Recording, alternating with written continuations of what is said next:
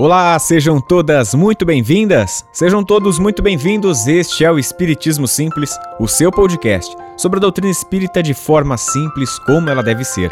Chegamos em nosso episódio de número 31 e hoje a gente vai falar sobre o nada e a vida futura. Por que o homem tem tanto medo do nada? Quais os sinais que nos fazem crer na vida futura? Então, vamos estudar?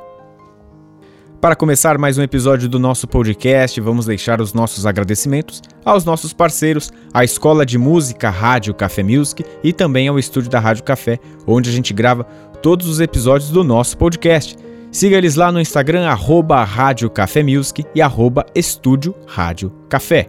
Aproveite e siga a gente também no Instagram como arroba Espiritismo Simples. Vamos então começar com o nosso episódio número 31, a gente vai falar sobre o nada e a vida futura. E aí a gente já vai abrir lá no Livro dos Espíritos, na questão 958, em que Kardec pergunta para os espíritos: Por que tem o homem instintivamente horror ao nada? E direto os espíritos já respondem: Porque o nada não existe. Na questão 959, Kardec volta a perguntar: De onde nasce para o homem o sentimento instintivo de vida futura? E os espíritos respondem: já dissemos, antes de encarnar, o espírito conhecia todas essas coisas e a alma conserva a vaga lembrança do que se sabe e do que se viu no estado espiritual. E qual é o ponto desse episódio? Qual é a ideia? Muitas pessoas acabam tendo muito medo, não só da morte de uma forma geral, mas também e especialmente sobre o nada, sobre o vazio, sobre talvez até a solidão, que ela hoje diz que tem medo do nada, mas talvez seria esse sentimento de estar sozinho, ou muitas vezes de não poder se reconhecer, não conseguir ser ela mesma em vidas futuras, né? Ou melhor, sem ela ainda ter a consciência de uma vida futura, mas do pós-morte, esse medo do vazio, esse medo do nada.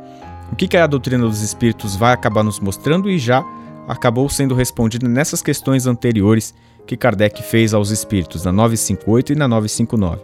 Primeiro, que o nada não existe. Então essa ideia de um vazio de que acabou, fim já era, isso aí não existe. Então a gente não precisa ficar com esse tipo de preocupação. E em sequência, não só que esse nada não existe, mas que de fato há alguma coisa em sequência. E aí Kardec pergunta: de onde que vem esse sentimento instintivo que a gente tem de uma vida futura, né? A gente até vê com uma certa frequência pessoas que nem muitas vezes é, acreditam na reencarnação, numa vida depois da vida e falam assim: ah, ou na minha próxima vida eu quero ser homem, ah, na minha próxima vida eu quero ser mulher. Ou então no sentido anterior, né? Na minha outra vida eu devo ter feito muita maldade para estar tá passando pelo que eu passei aqui agora. É muito engraçado porque meio que instintivamente, mesmo que a pessoa não acredite, ela reproduz essa fala. Então, Kardec pergunta de onde que vem essa questão instintiva. E aí os espíritos respondem que antes da gente encarnar, o espírito já tem todas essas coisas como uma vaga lembrança, né? E depois a gente vai é, com o estudo verificando que é aquilo que mais faz um sentido de acordo com o que estuda a doutrina dos espíritos. E aí trazendo alguns questionamentos, né? Se a gente pensasse, será mesmo que a nossa existência depende de uma única experiência? Uma única vivência determinaria exatamente tudo aquilo que somos? Faz sentido isso? A gente ter talvez uma única passagem e que vai determinar exatamente aquilo o que você é hoje e aquilo que você vai ser? Será que não fica um pouco vago demais isso? Outras perguntas que eu acabei é, colocando aqui para o nosso podcast que servem para a gente refletir. Será que a gente é assim como se fosse um filme sem continuação, a nossa vida toda ela se encerraria depois dos créditos, uma grande tela preta e fim. Os espíritos acabam até colocando né, nessas questões 958, 959 que Deus não colocaria de certa forma esse tipo de pensamento instintivo numa vida futura se não tivesse qualquer tipo de sentido, se fosse uma questão de uma criação da nossa cabeça, né? Além de tudo, se a gente pensar numa vida em que é de uma única experiência, de uma única vivência, que depois da morte há um espaço vago, uma tela preta ou um eterno descanso? Será que Deus não estaria sendo muito simplista sobre a forma como que ele pensa é, a vida? E aí, estudando a doutrina dos espíritos, a gente hoje tem a consciência, né? Que o grande propósito da nossa vida é que a gente cresça, evolua e um dia tente se aproximar daquilo que a gente pode falar como uma perfeição. Mas voltando para o assunto do medo do nada, os espíritos continuam a resposta da questão 959. Se aquele que vai passar longo período em outro país já se preocupa com o que há de vir, como não ficar preocupado com o que virá quando deixarmos este mundo, uma vez que seria para sempre? Então os espíritos eles é, tentam até tranquilizar um pouco mais a gente. Eles mostram que essa nossa consciência do medo do que vem, do porvir, né? Ela é natural. Se a gente tem o exemplo que eles acabam colocando, se a gente uma pessoa que vai passar muitos anos em, no exterior, ela já tem medo, né, do que, que vai vir adiante, porque é desconhecido. Imagina aquilo que a gente é, pensa sobre a vida, que depois da vida, o que, que é esse nada, o que, que é esse vazio. Então é natural esse medo. Se a gente se preocupa com o que vamos viver amanhã, nessa semana, no mês seguinte, essa preocupação ela é natural, né? Mas quando a gente acredita e sabemos que há uma continuação, a gente pode até mesmo ressignificar a ideia do fim. O que, que seria o fim?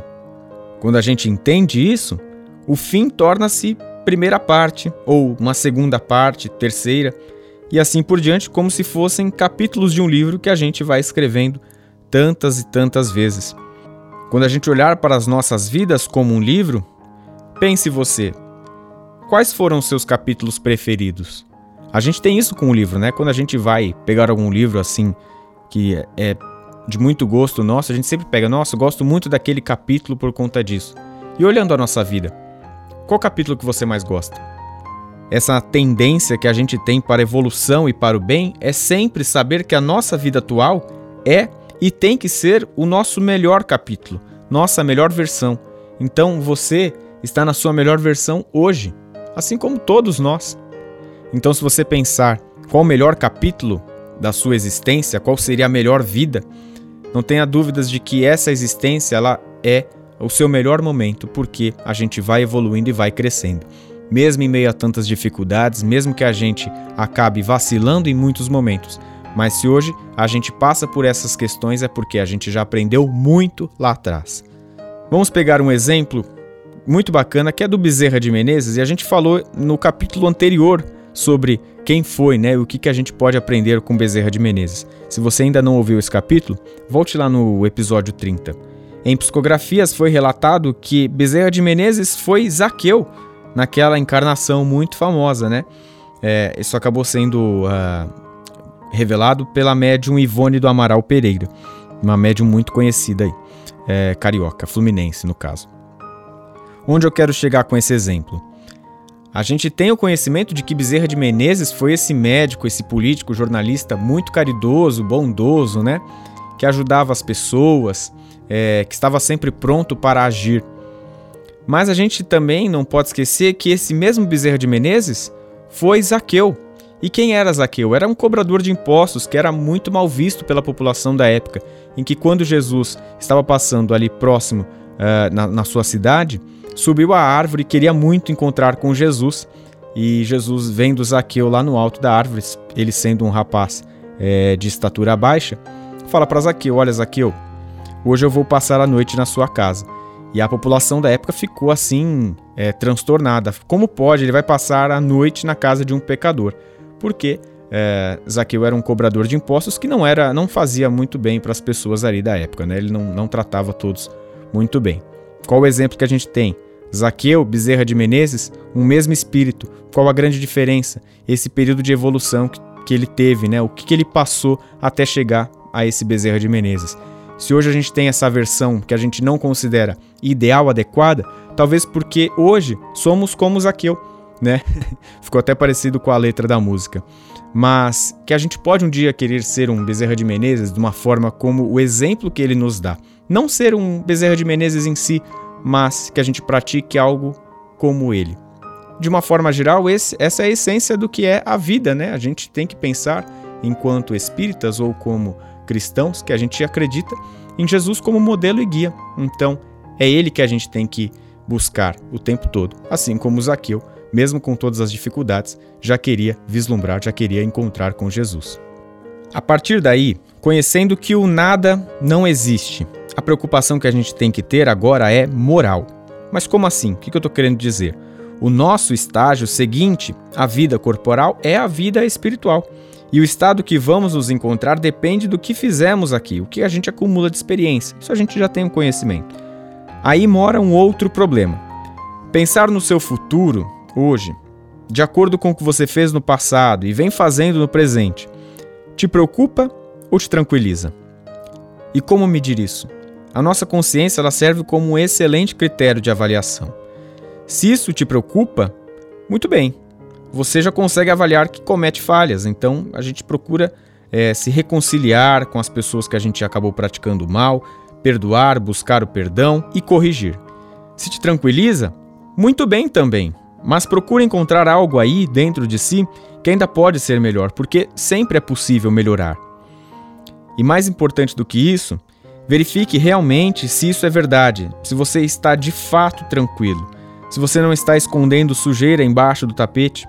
Não precisa partilhar isso com ninguém nesse momento, né? Mas faça apenas um exame de consciência profundo dentro de si, porque até mesmo a nossa consciência, ela pode nos enganar. Talvez a melhor forma de dizer isso não seria que a consciência iria nos enganar, mas o que, que a gente põe de barreiras é, e que a gente vai falar que seriam a nossa própria consciência. Ou seja, quando você fala, estou de consciência tranquila, sabendo que fez coisas erradas, será que é de verdade que essa consciência está mesmo tranquila? Ou você cria subterfúgios, você cria formas de esconder essa consciência, né, essa verdade? praticamente fechando o nosso episódio, esse é um episódio que ele teve a ideia de ser bem reflexivo, né?